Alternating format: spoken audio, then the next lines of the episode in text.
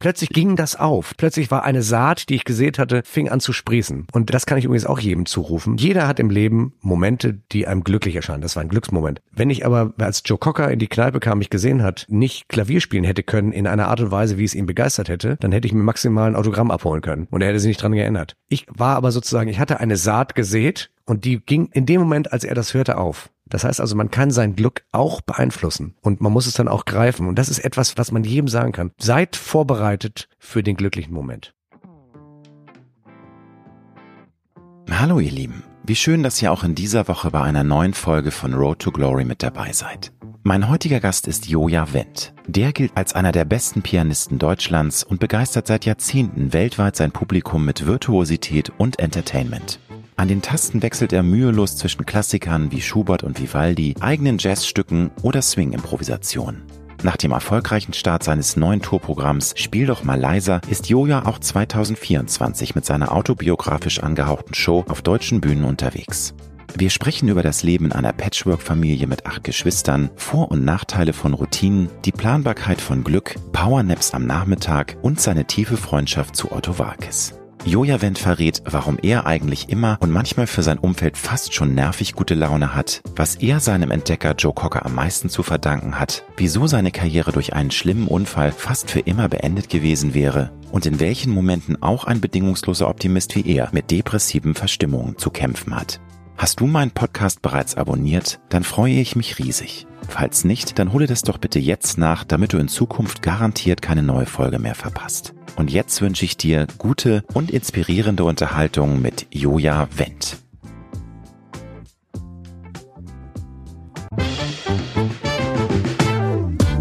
Du hörst Road to Glory.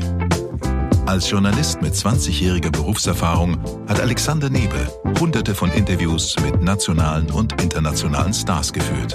Unter der Überschrift Deine persönliche Erfolgsstory spricht er hier in seinem Podcast mit inspirierenden Prominenten über Erfolg, prägende Wendepunkte und Lebensweisheiten. Gute Unterhaltung mit einer neuen Folge von Road to Glory mit Alexander Nebe.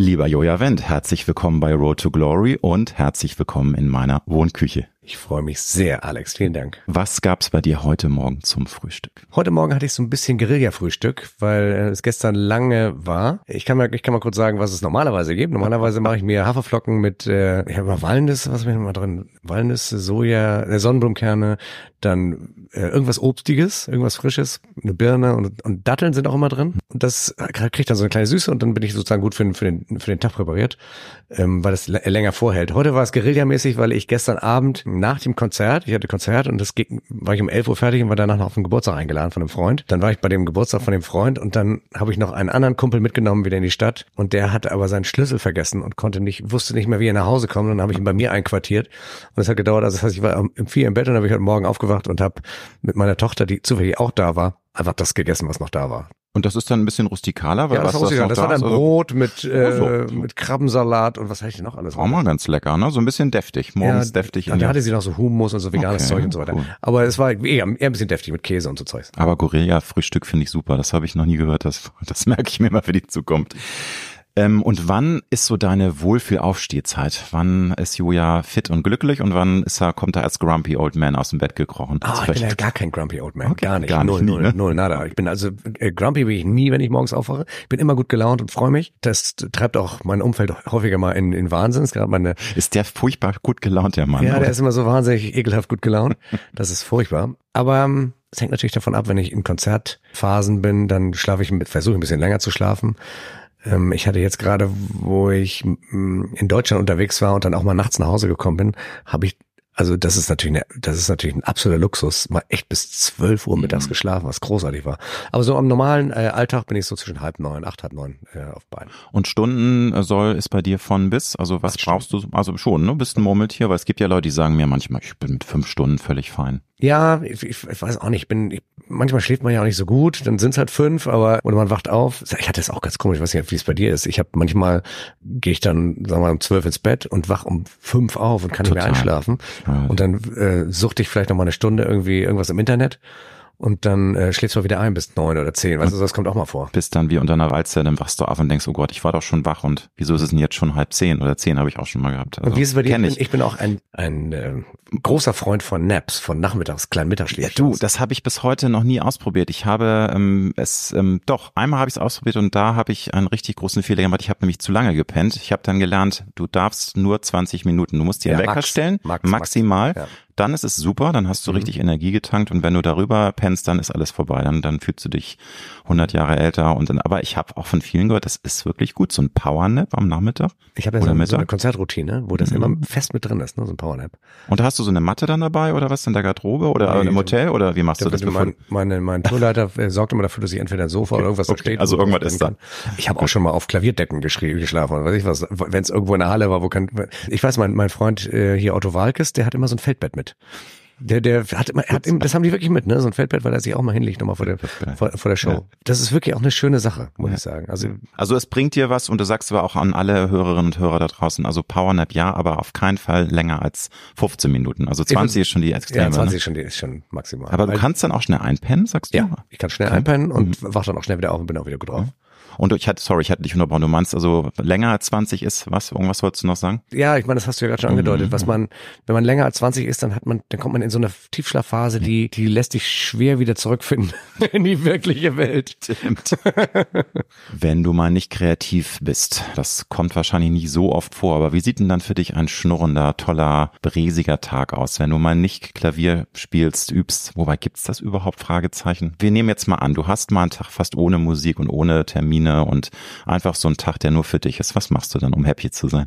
Also ich bin ja ein, ein großer Freund von Routinen, weil das zieht sich wie ein roter Faden durch mein Leben, weil sonst kann man, glaube ich, meinen Beruf gar nicht äh, so richtig aus, ausüben. Aber ähm, mal so ein richtiger bräsiger Tag, das hängt natürlich davon ab, wo ich bin, fängt mit Sport an, dann mit einem Frühstück und dann mit irgendwas an Aktivität. Also ich, ich bin leidenschaftlicher Kitesurfer. Ich bin leidenschaftlicher Tischtennisspieler tatsächlich. Okay, leidenschaftlicher Klavierspieler brauchen wir nicht drüber reden, Das, das, ist aber auch ne? immer noch mal ein Hobby geblieben. Eben, und so das ist einfach deine Leidenschaft. Das ist ja nicht nur ein Beruf, du machst es ja, weil du Bock drauf hast. Ja, manchmal setze ich hast. einfach hin und das ist das Mhm. Schöne ist, wenn ich nichts vorhab, setze ich mich trotzdem hin. Das ist wie so ein Ventil, so wie so ein, das ist wie so ein innerer Crave, der sich wie ein roter Faden durch mein äh, Leben zieht. Ich bin gern draußen, ich mache gern, wie gesagt, ich bin Sport und aktiv. Und im Moment richte ich auch gerade, deswegen war ich auch äh, äh, schon weniger geflasht von deiner Wohnung hier. ähm, ich bin auch ähm, gerade dabei, ähm, eine Wohnung einzurichten und sowas. Das macht mir wahnsinnig viel Spaß, ne? Und äh, auch architektonisch, weißt du, von, ich habe so eine alte Ruine, das ist so eine alte Das ist Schmiede. natürlich toll. Und das- äh, so eine alte Industrieruine und die mache ich gerade, weißt du, mit den Fenstern und wie das, wie, da, wie das früher war mit den alten Schornsteinen und mit, den, mit so einem großen Kamin und ach, das ist Traum. Also sowas, sowas liebe ich. Also ich merke schon, langweilig wird's jedenfalls in deinem Leben nicht. Du hast immer irgendwas Spannendes um die Ohren. Du bist im kommenden März für einen Termin, dann im Mai, im September und Oktober mit deinem aktuellen Programm Spiel doch mal leiser auf Deutschland-Tour. Du hast schon, glaube ich, diverse Konzerte dieses Jahr ja auch gespielt mit dieser Tour. Spiel doch mal leise heißt auch deine 2021 veröffentlichte Biografie. Ist denn dann diese Tour auch so eine quasi musikalische Biografie? Hast du da so ein paar Bonbons eingebaut? Magst du da noch mal ganz kurz erzählen für Fans, die noch nicht die Möglichkeit hatten, diese Show zu sehen? Ganz genau. Also das ist wirklich so, dass, ähm, dass ich mich musikalisch so durch mein Leben robbe. Und Spiel doch mal leiser ist ja der Titel, ist ja sozusagen ein Ausspruch, der mir mein, mich mein Leben lang begleitet hat. Und der Untertitel ist ja, und warum es gut ist, dass ich darauf nicht gehört habe. Das hätte ich natürlich noch ranhängen müssen. aber- Nee, nee, nee, das ist ja, es ist, es ist bloß so, weil die, weil ähm, meine Mutter hat gesagt, wenn du Musik machst und das als Beruf machst, dann musst du das auch, die, die Musik auch adressieren. Hm. Und ihr, ihr schlimmstes Szenario wäre gewesen, wenn ich irgendwo in der Hotelhalle sitze und äh, spiele so im Hintergrund nur als Hintergrundrauschen und sozusagen das, was ich da spiele, nicht auch irgendwie künstlerisch adressieren könnte. Und natürlich ist, ist es immer so gewesen mit den vielen Geschwistern, die ich hatte, dass wenn, wenn, wenn die dann irgendwie Hausaufgaben machen mussten und so weiter, ich habe gespielt, dann hieß es immer, äh, spiel, Joja, spiel doch mal leise. Da muss ich schon mal reingrätschen. Jojo hat nämlich acht Geschwister, aber da werde ich ihn später auch noch mal zu fragen. Er ist an einem Kessel buntes groß geworden. Es war immer was los mit so vielen Geschwistern. Und du warst, glaube ich, der drittjüngste, ne? Also du hast dann auch ganz schön dich behaupten müssen, aber ich, Nee, mein, mein, die Erzie das ist ja so, dass die Eltern mit der Erziehung gar nichts mehr zu tun haben bei so einer, bei so einer Community. sag mal, Äh, auf der anderen Seite- mal, ne? Mal. Auf der anderen Seite kriegt man natürlich auch ein soziales Rüstzeug mit, das man als Einzelkind möglicherweise dann oder anders vielleicht erlebt. Ne? Das heißt, ähm, es gibt ja nichts Ehrlicheres, als wenn ein Kind einem Kind etwas sagt und noch mal ehrlicher ist es, wenn es ein Geschwisterkind ist. Also da äh, kann man sich nicht verstecken in irgendwas. Und wenn man irgendwas irgendwie Scheiß gebaut hat, dann kriegt man das sofort zurück. Insofern, das wappnet einen schon fürs Leben. Und weil bei uns eben auch Kommunikation groß geschrieben wurde. Also wir haben sehr viel gelacht. Wir sind uns sehr ähnlich. Wir haben ähm, äh, sehr viel gleiche Interessen und sind so auf einem auch Humorlevel, dass, dass mir habe ich das Gefühl auch in meinem Beruf, also meinem Job, den ich mache, in der Kommunikation sehr hilft. Und weil ja Klavierspielen doch eine recht einsame Sache sein kann, und das sieht man ja auch bei vielen Klavier-Nerds, der ich ja auch war, äh, dass man sich sehr mit sich und seinem Instrument beschäftigen muss, ist das natürlich ein super Ausgleich, wenn du deine Familie hast, die sozusagen den Gegenpol bietet. Tja, Einzelkind wäre dann, glaube ich, ein bisschen schwierig geworden. Dann hättest du wahrscheinlich noch, noch eine andere, vielleicht Wendung genommen in, in deinem Leben, ne? Und wärst dann tatsächlich ein Eremit oder ein Super-Nerd geworden, wer weiß das schon. Aber das ist ja nur reine ähm, Kaffeesatzleserei. Nochmal zurück zu deiner Live-Tour. Also, die Fans können sich freuen auf tolle Musik, aber eben auch ein, klein, ein paar Erzählungen. Also, du sprichst mit dem Publikum, dafür bist du ja auch bekannt, dass du das äh, auch äh, ganz direkt ansprichst und das ein bisschen einbeziehst. Was würdest du denn sagen bei so einer Tour? Da gibt's ja so zwei Seiten, glaube ich, in jedem Künstler, in jeder Künstlerin. Es gibt die wunderbaren, großartigen Seiten, wenn man auf Tour ist, aber es gibt auch Seiten, wo man sagt, oh ja, kann man, muss man aber nicht. Was wäre denn da bei dir die Antwort bei den großartigen Seiten und bei den ja, kann auch ich, nicht zwingend? Ja, gerne, gerne. Ganz, ganz ja. kurz eben noch zum ja. Inhalt der Tour, weil ja, du mich danach gefragt hast. Mhm. Und gar nicht so richtig nee, das, also das Schöne an dieser Tour jetzt, und das ist der erste, die, die wirklich so authentisch ist, ist, dass ich wirklich stöbern konnte, auch musikalisch stöbern konnte in, in meinen Erinnerungen und in dem, was ich so erlebt habe. Und so ein Musiker, aber auch so ein normales Leben, ja gerne, danke, mhm. Ähm, ich schenke noch ein bisschen Jasmin-Tee nach. Oh, ich liebe Jasmin-Tee. Jasmin Bitte aber. Und der liebe Alexander hat mir einen zweieinhalbminütigen Jasmin-Tee aufgegossen. Der hoffentlich nicht zu stark ist, aber ähm, Joja hält sich wacker. Ähm, Jasmin-Tee macht glücklich. Sehr und das, schön. Und insofern kann das gar nicht stark genug sein. okay. Auf jeden Fall, ähm, ach, dann kommen dann solche Anekdoten. Ich fange an mit dem Stück, mit dem allerersten Stück, das ich jemals live auf der Bühne vor Publikum gespielt habe.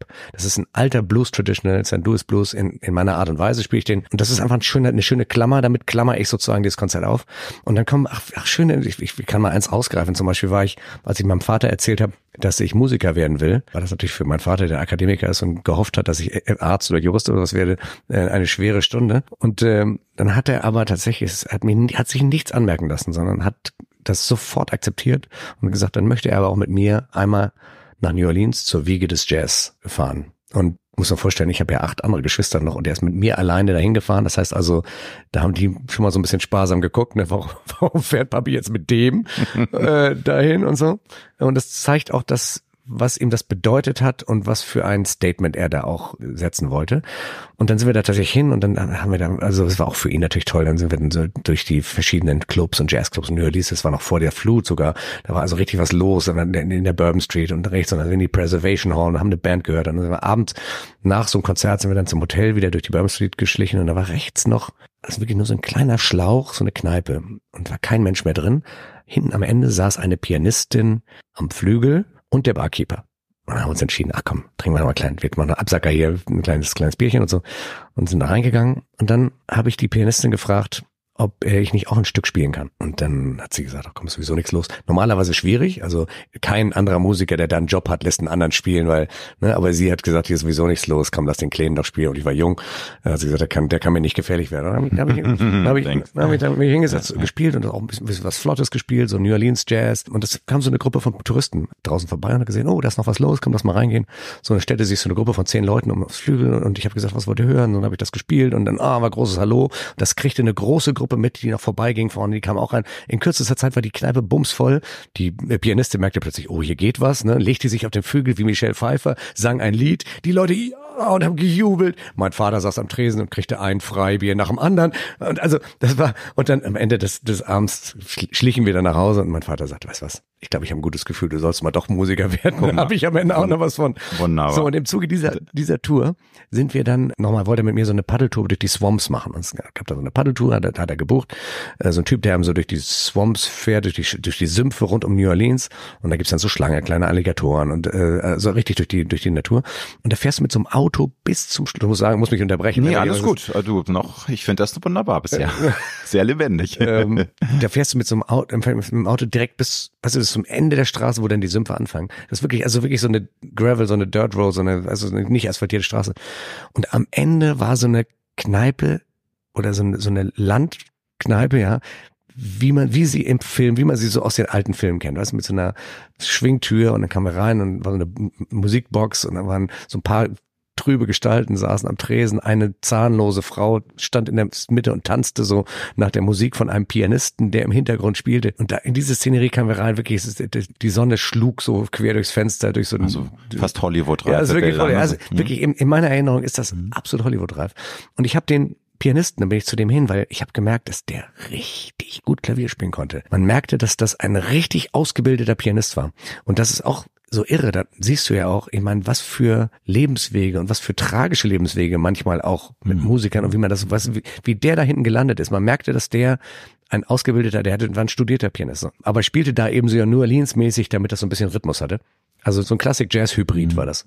Und dann ging ich zu dem sofort und habe gesagt, wow, wie machst du das? Und hab den gefragt, auch wie spielst du das? Und hat mir gleich Interesse, ne? So und äh, haben geguckt und dann der spielte nämlich eine Version der berühmten Rhapsody in Blue von George Gershwin in einer hinreißenden New Orleans Fassung. Und dann habe ich gesagt, wie spielst du das? Wie machst du das und so? Und dann hat er mir das gezeigt, dieses Stück, während wir da waren. Mein Vater musste noch warten und der Paddeltyp auch.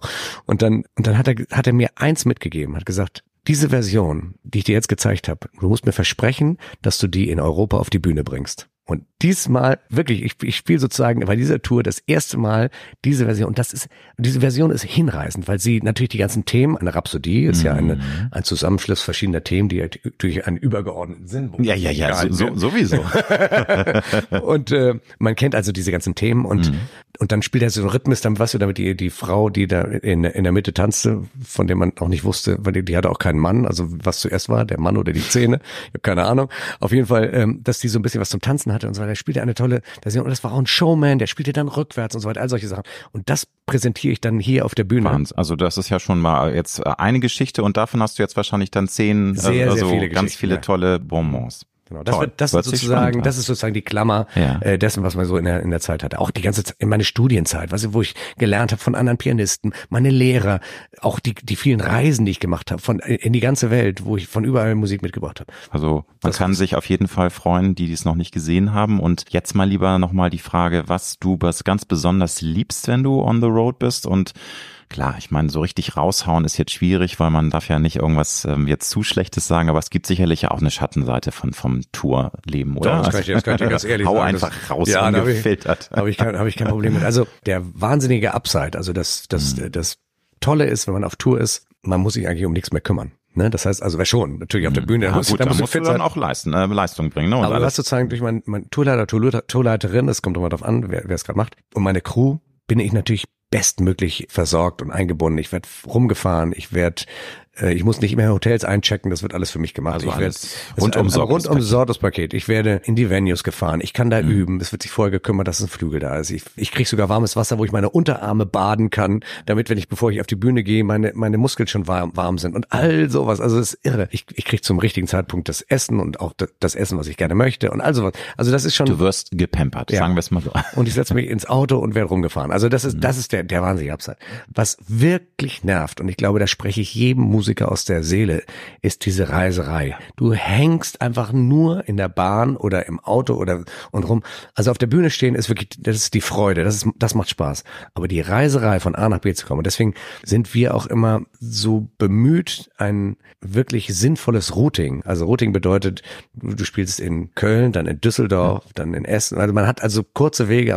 Du flippst sonst aus. Wenn du, ich habe das früher, wenn du, wenn du noch nicht bekannt bist und so weiter, dann kannst du es nicht aussuchen. Dann fährst du ein bisschen einen Tag in Stuttgart, nächsten Tag in Leipzig und dann musst du nochmal nach Zürich. Immer irgendwie weißt du? auf der Autobahn fest oder du hast irgendwie Pech und dann bist du in der Bahn des Grauens, die ständig stehen bleibt ne, und nicht weiterfährt, einen Anschluss Ja, und nichts schlimmer dann auch zu, du musst fliegen, dann musst du, dann wenn du fliegst, dann bist du fünf Stunden vorher da und dann hängst du da, hat das Verspätung. Also, also das nervt wirklich, muss mhm. ich sagen. Ne? Mhm. Alles rund um mein Team ist großartig, das macht wirklich Spaß und wenn da was schief geht, dann können wir auch offen damit äh, umgehen. Das wissen die auch, die können auch alles von mir haben und sie wissen aber auch, dass es ein paar Sachen gibt in der Show, auf die es ankommt. Und was ganz süß ist übrigens. Ich bin ja so ein kleiner Spießer, muss man auch sagen. Ne? Ich finde das toll, wenn, also das sind ja auch, das sind ganz herzensgute Menschen, mit denen ich unterwegs bin. Ganz großartige Menschen, die natürlich aber oft auch einen ganz anderen familiären oder oder sozialen Hintergrund haben. Ne? Also die Rigger, die dann oben äh, Lichter hängen und so weiter, die kommen aus ganz anderen Verhältnissen oft. Aber trotzdem das Herz auf dem rechten Fleck. Also das finde ich zum Beispiel, dass wenn es etwas gibt, was ich hier den Hörern mitgeben gerne wollten wollen würde, ist, dass es überhaupt keine Rolle spielt, ob jemand Hochschulprofessor oder Klempner ist, wenn sie gute Menschen sind, die das Herz auf dem rechten Fleck haben. Und oft ist es so, dass die Einfachen einen besonders bodenständigen äh, oder bodenständige Sicht auf die Dinge äh, aufs Total. Leben haben. Und liebenswert Und auch. liebenswert also, sind. Und, auch. und das habe ich auch erlebt. Und was echt lustig ist, ich lege Wert dann, wenn wir dass wir gemeinsam essen nochmal. Also wir essen vor dem, vor der Show. Wenn, sagen wir mal, um 8 Uhr ist Show, dann essen wir alle um 6. Dann möchte ich, dass wir alle am Tisch sitzen, dass wir kein Handy auf dem Tisch haben. Jetzt, guck mal, ich habe mein Handy auch am Tisch, sehe ich gerade. Das geht nicht. Ja, ach du, Ähm.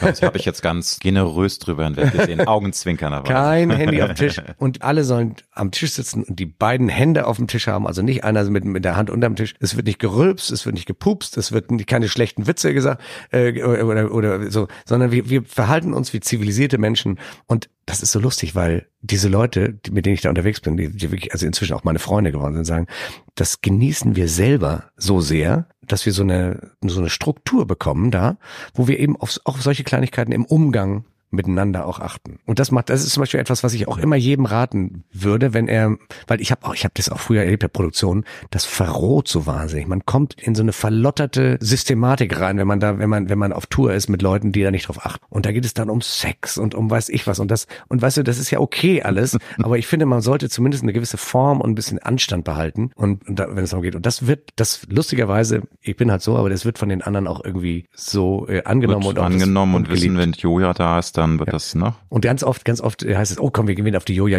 Joja-Event Gesundheitswochen, weil, weil sich dann auch besser ernähren und sich besser und regelmäßig essen und, und nicht nur Burger und irgendwelchen Pommes am, am, an der Tanke. Nun bist du heute ähm, ja einer, also du bist der bekannteste deutsche Pianist, ähm, du bist weltweit sogar auch erfolgreich. Ähm, du hast aber angefangen als Straßenmusiker. Hast du da ganz besondere Erinnerungen? Warst du da auch manchmal an einem Punkt, wo du dachtest, mein Gott, was mache ich hier jetzt eigentlich? Oder ist das vielleicht sogar in deiner Bio überbewertet und du hast das nur mal irgendwie zwei Wochen gemacht, nur es stand da, ja, du hast auch mal eine Zeit lang als Straßenmusiker gearbeitet. Ja. Und das ist, glaube ich, mit die härteste Schule der Welt, oder? Ja, man muss den Leuten ein bisschen erklären da draußen. Also ich bin eher eher ja so ein Straßenköter Mhm. Ja. sowieso. Also ich habe keinen Klavierwettbewerb gewonnen. Ich Ja. bin nicht durch eine Klavierschule als junger, äh, sondern ich bin eigentlich so eine Art Quereinsteiger. Ich habe ich hab Musik studiert und da kultivierst du natürlich auch dein Klavierspiel. Dann musst du bist du mit vielen verschiedenen, also mit viel Literatur äh, musst du dich da beschäftigen. Was das musst du? Hat ja auch Spaß gemacht. Klassischer Literatur, obwohl ich eigentlich Jazz studiert habe und viel mit Jazz natürlich. Und da wurde ich dann domestiziert. Aber angefangen habe ich eigentlich, wie gesagt, auf der Straße, weil ich es war irgendwie in mir drin. Ich spielte schon gut. Ich habe auch in der in der Schule übrigens, das mache ich auch. Ich habe ein Stück auf der neuen Tour. Unser Musiklehrer hat mitgekriegt, dass ich Klavier spiele und wollte natürlich den anderen Mitschülern zeigen, ey Leute, da ist einer, das ist cool und hat mich immer mal vorspielen lassen. Und habe ich mir mit meinen Kumpels haben wir da Spaß draus gemacht, dass ich dann sozusagen Konzertpianist gespielt habe vor denen, ne? So mit den Attitüden und was da so ist. Also das wird auf der neuesten, auf der neuen Tour auch zu sehen sein. Und äh, wie war ich stehen geblieben bei der? Die, die Grundfrage war ja, ähm, so, wir waren ja genau. erstmal, wie das mit der Straßenmusikzeit war, aber du wolltest erklären, dass du ja Auto, also im Grunde ja so reingewachsen Genau. bist, dass du jetzt nicht so die klassische Ausbildung, ah, du hast eine Ausbildung, aber es ist halt doch über Umwege bei dir Genau, gelaufen. also das die Musik, die Musik war mir drin. Ja, Meine ja. Mutter ist professionelle Musikerin, die Ja, ja, war auch Professorin. Sopranistin, an ne? Sopranistin, Und- war an, einer- mhm. an einer Musikhochschule, Dozentin. Und insofern war ich schon vorgebildet. das Talent ist einfach da. Bums. So. Das also Talent Oder? ist immer schwierig. Ich habe die Auffassungsgabe, war- die schnelle Auffassungsgabe und der und der Sinn für die Musik war da. Und ich habe auch sehr sehr früh angefangen. Das muss man sagen. Also meine Mutter hat gesagt, so dieser natürliche Umgang mit der Tastatur, also mit dem Manual, liegt auch daran, dass ich schon mit drei Jahren, also als ich kaum, als ich so kleine Fingerchen hatte, schon immer Tasten gedrückt habe und da drauf rum experimentiert habe. Und ich glaube, da werden so früh starke Synapsenbahnen angelegt, dass auch mein Klavierlehrer tatsächlich, mit dem ich, bei dem ich dann studiert habe, sagte, ich hätte so eine natürliche Art von Technik, wo ich auch gar nicht drüber nachdenken muss. Das, und das hat mir zum, hat mir immer sehr zum Vorteil äh, gereicht, ne, so im, im Leben. Ähm, aber dann hatte ich eben so meine Rebellionsphasen. Da war ich 15, 16 und habe mich für Mofas und Mädchen interessiert. Und dann, Soll vorkommen. Oh ja, und dann wollte ich auch nicht mehr die Musik von meiner Mutter, fand ich langweilig und dann nur klassisch und äh, was ich will. Dann wollte ich Jazz spielen, habe ich Jazz für mich entdeckt und natürlich habe ich Popstücke gespielt und das, was damals angesagt war. Und bin dann so ein bisschen abgeschwiffen, geschwoffen, geschweift Abgeschweift, glaube ich. und habe dann so meinen eigenen Weg gefunden. Und trotzdem war die Musik in mir drin und ich wollte natürlich auch raus damit. Und deswegen bin ich auf die Straße gegangen mit dem Klavier. Dann ist natürlich aber auch eine Ansage, ne? Auf die Straße. Und klar, da muss man ja davon ausgehen, dass das Wetter dann auch mitspielt. Ne? Immer die Wetter, es gab noch keine Wetter-App. Das ist ja dann immer so ein bisschen Wild West gewesen, oder? Immer. Also das ist ja. immer. Ich hatte so einen VW-Bus, da stand das Klavier drin. Das hatte ich immer ein Backup. Ich konnte immer rein und raus. Und manchmal habe ich es auch im Auto stehen lassen, wenn es Okay, geregnet okay, hat. okay. Und habe von da aus gespielt. Ja. Äh, Schiebetür auf. Ich war so ein alter T2 VW-Bully.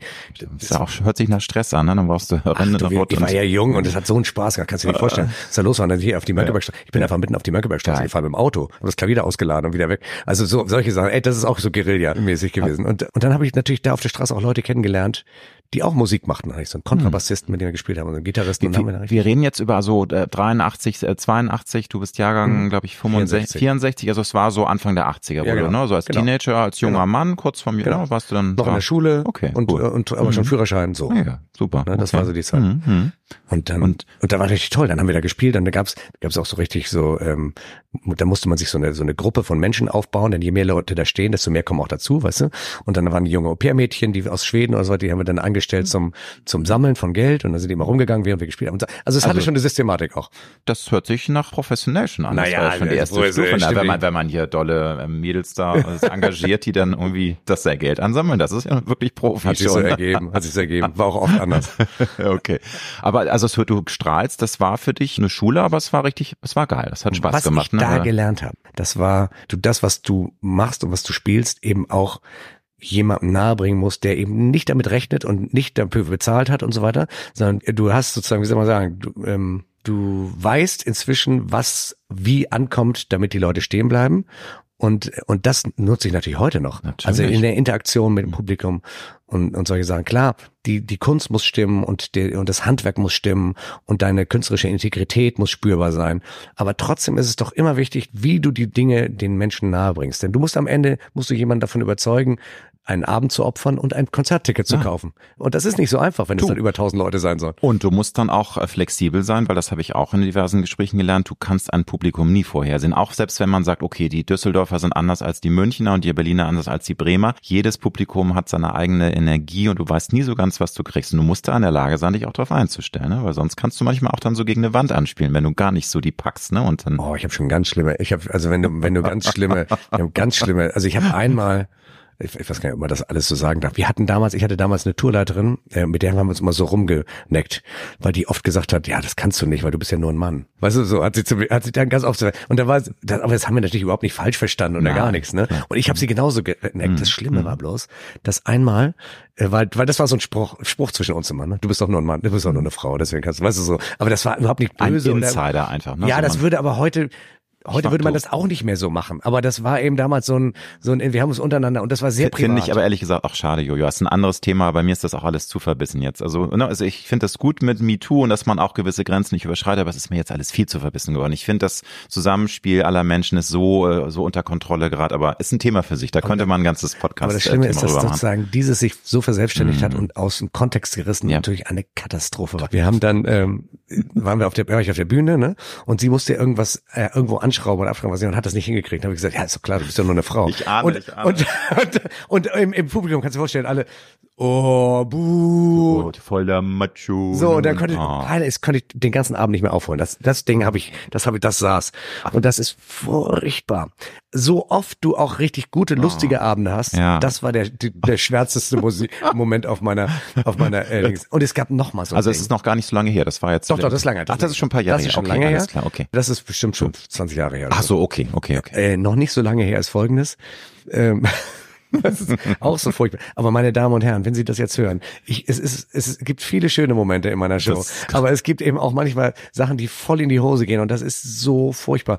Und ähm, ich, ich arbeite natürlich auch mit Netz und Doppel, ne, ohne Netz und, und Doppelboden. Das heißt also, die Dinge, die rauskommen, die kommen einfach raus und dann wird's schlimm. Zum Beispiel habe ich das nicht so gern, wenn äh, bei uns in der in der in der Crew geraucht wird. Also die, die dieses dieses Rauchen können die gerne machen draußen, aber nicht drin oder die oder oder im Auto gar oder irgendwas. Ne, das war eine Zeit lang war das auch gang und gäbe. Und ich habe ja mein Leben lang auch in verrauchten Kneipen früher gespielt. So, war selber zwar nie Raucher, hat mich auch nie so schlimm gestört, ehrlich gesagt, aber aber inzwischen stört stört's mich einfach. Und vor allen Dingen äh, ist es auch so ein privates Ding, ne, dass ich auch nicht möchte. Wenn, also egal. Auf jeden wenn du rauchst, wenn du rauchst, dann sieht man das den Leuten an. Man sieht den Rauchern an, dass, dass sie rauchen. Und dann hatten wir so eine, äh, das war wir in Hamburg, das waren wir äh, in der Barclaycard Arena. Und da, Und nein, ich kann es gar nicht erzählen, Leute. Es ist so schlimm. Hau raus, Julia. Es ist so schlimm. Und dann braucht mir für eine Show, für eine, für eine Nummer braucht man ein Feuerzeug. Und dann habe ich gesagt, wer, wer von euch hat hier ein Feuerzeug? Ne? Und dann meldete sich eine Frau und hat gesagt, ich habe ein Feuerzeug. Habe ich gesagt, ah, du hast wahrscheinlich ein Feuerzeug. Äh, bist du Raucher? Ja, ich bin Raucher. Deswegen siehst du auch so verknittert aus, habe ich gesagt. ist das furchtbar. Und, und alle so, oh. Und auch meine Kollegen haben das irgendwie versucht so aufzubauen, aber das ging einfach nicht. Dann ist leider das Kind das mit dem klebt. aus. Das klebt, das, du kriegst es den Abend nicht mehr raus. Du Ich hast find's aber so. Du hast dich einfach so daneben benommen. Und es ist Herrlich. furchtbar. Die arme Frau, dann ist die so lieb, kommt nach vorne, bringt mir ein Feuerzeug und dann kriegt die von mir so Bam. einen Spruch gedrückt. Oh nein, ist das schlimm. Aber das zeigt ja, du bist authentisch, ne? Und du kannst da manchmal auch nicht aus deiner Haut, oder? Also, dass da, da wahrscheinlich stehen da welche im Hintergrund und sagen, Julia, nein, tu es nicht. Und Ja, zack, ist er schon raus, der Der Spruch. mir jetzt noch hochrot, wenn ich dran denke.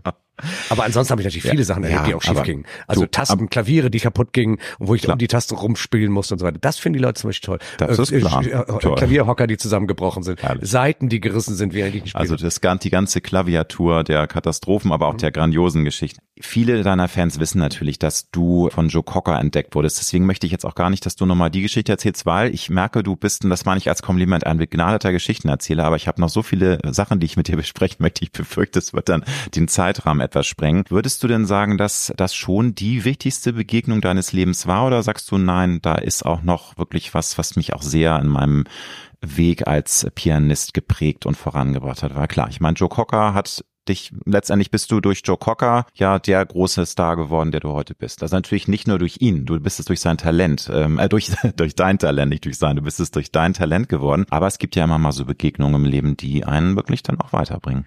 Also die Sache mit Joe Cocker war ja eigentlich relativ war ja nur ein, eine kurze, ein ganz, eine kurze Sache. Also wenn ich sagen will, was hat mich geprägt, würde ich natürlich Klavierlehrer oder andere, andere Leute, die mich wirklich gefördert haben oder auch wirklich auch menschlich geprägt haben. Also an erster Stelle mein Vater, meine Mutter, die mich also menschlich deutlich geprägt haben. ne? Also mein Vater intellektuell, meine Mutter musikalisch. Dann natürlich meine Klavierlehrer, die mich gefördert haben, die mir zum Teil, ich weiß noch, mein erster Klavierlehrer, der war hier auch an der Jazzhochschule, da war ich noch Schüler, ne? Ähm, Und ich bin immer wirklich bei Wind und Wetter mit meinem Mofa da raus, egal. Äh, Der hat noch nicht mal Geld von mir verlangt für eine Klavierstunde. Das musst du dir mal vorstellen. Also der, die haben mich wirklich wahnsinnig protegiert. Ne? Der hat also gesagt, ach komm, brauchst du mir. Ich, hab, ich hatte mal 50 Mark für meinen Vater dabei, die wollte er ja gar nicht mehr haben. Und, und so, da habe ich wahnsinnig viel gelernt. Ich habe durch meine Lehrer an der Hochschule habe ich wahnsinnig viel gelernt. Und das waren auch so tolle Typen. Die habe ich, die habe ich wirklich geliebt, auch wie ein Vater. Mein, mein, ich hatte so einen Lehrer in, in Holland damals noch, in, bei Amsterdam. Äh, der hatte Vorfahren aus dem der kommt irgendwie aus Indonesien oder so. Und der Mhm, mhm. ein unfassbares Charisma. Der hatte eine Macht auch über mich, ne, über das, wie er mich dann wirklich mit kleinsten Bemerkungen lenken konnte, äh, wo ich dann drüber nachgedacht habe, ja, das ist toll oder da und die Richtung. Das konnte mein Vater übrigens auch, steht auch im Buch drin, dass der so mit kleinen Bemerkungen äh, mich äh, ge gelenkt hat. Ich weiß noch, als er am Anfang gesagt hat, äh, mein Vater, du, wenn du jetzt Künstler werden willst, du, du weißt aber schon, du musst auch sehen, dass du davon lebst und dass du sozusagen das, was du machst, künstlerisch, dass du nicht so im Elfenbeinturm hängst, sondern dass du es an den Mann bringst. Als er gemerkt hat, das läuft richtig gut bei mir, kam er dann zu mir und sagte, du, du weißt aber schon, darfst auch die Kunst nicht so ganz vernachlässigen. weißt du so? ja toll, immer wenn er also. merkte, immer wenn er merkte, oh, das, das Pendel ging so in die eine Richtung, dann hat er so in so einem Nebensatz, hat er, hat er genau, und das ich habe da sehr genau hingehört. Aber was bei Joe Cocker, das war ja die Frage. Nein, Vielleicht ist- also gerade die prägendste Be Begegnung, das kann ja sein, dass du sagst, nee, Joe Cocker war gar nicht so prägend. Doch, war sehr aber- prägend und zwar Mhm, in einer mhm. ganz besonderen Hinsicht und deswegen können wir das auch, wenn es eine alte Geschichte ist, gerne wieder aufgreifen, weil die, das Entscheidende ist nicht die Bühne, die er mir geboten hat. Schon, aber in einer anderen Art und Weise, als man es denkt. Die Bühne, die er mir geboten hat, um bekannt zu werden, war in dem Moment eigentlich viel zu früh, weil ich war noch gar nicht so weit. Ich, ich, ich hatte, ich hatte so meine, ne, so meine Dinger drauf. Ich konnte ein bisschen was spielen vor Leuten und ich wäre noch nicht bereit gewesen für eine große Karriere, obwohl mich in kürzester Zeit sehr viele Leute gesehen haben und sich auch heute noch dran erinnern und manchmal zu mir in die Konzerte kommen und sagen, dass sie mich da gesehen haben. Was mir am meisten geholfen hat in, der in dieser kurzen Phase, dieser zwei Wochen, der, die er mich mitgenommen hat auf Tournee, war, dass er mir gezeigt hat, dass es möglich ist, alleine am Klavier Tausende von Leuten zu begeistern. Mhm. Muss ich vorstellen, ich, ich kam gerade aus der Schule oder war noch in der Schule, weiß gar nicht genau. Ich habe mich gesehen als Pianist, der einen großen Star begleitet. So, das war das Maximum, was wir, also das Maximum, was ich mir damals vorstellen konnte als Karriereziel, war Begleitpianist von Udo Lindenberg zu sein. Dann habe ich es geschafft, dann spiele ich in Stadien, dann bin ich sozusagen der Pianist und so. Aber dass ich alleine, dass ich der Udo Lindenberg sozusagen die Rampensau wäre, wirst, ne? Ja, ja, das, das, das kam mir gar nicht in den Sinn. Und das, diese Vision, dass es, dass das möglich ist, das hat Joe Cocker mir gegeben. Und das hat er in mir gesehen.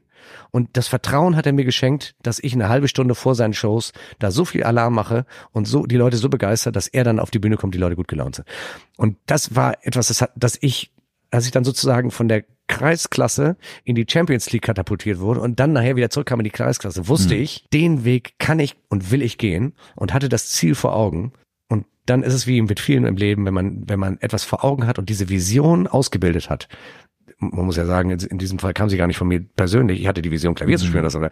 Aber, aber wo die Reise hingehen kann, das hat er Vision. Und das ist ja auch das, was Arnold Schwarzenegger immer sagt. Er hatte diese klare Version, Vision, dass er Schauspieler wäre und so weiter. Er hatte diese klare Vision vor sich. Und wenn du dann hart und diszipliniert daran arbeitest und natürlich mit deinen Rückschlägen und all die Dinge, wo du dann zwischendurch denkst, ja, das wird nie was, auf deinem Weg bleibst, dann irgendwann geht's auf. Ja, und vor allem, was du sagst, du musst eben auch erstmal wissen, was du eigentlich willst. Und das, das ist nämlich das Problem bei vielen jungen Menschen. Die eiern dann immer so rum und haben tausend äh, Rosinen in ihrem Sack und wissen immer nicht genau, ob sie nun dies oder das oder jenes machen wollen und erstmal fokussieren und wissen, was willst du? Und dann kannst du dich auf den Weg machen. Aber und auch auf die Nase fallen und wieder aufstehen. Das ist so schwierig, Alex.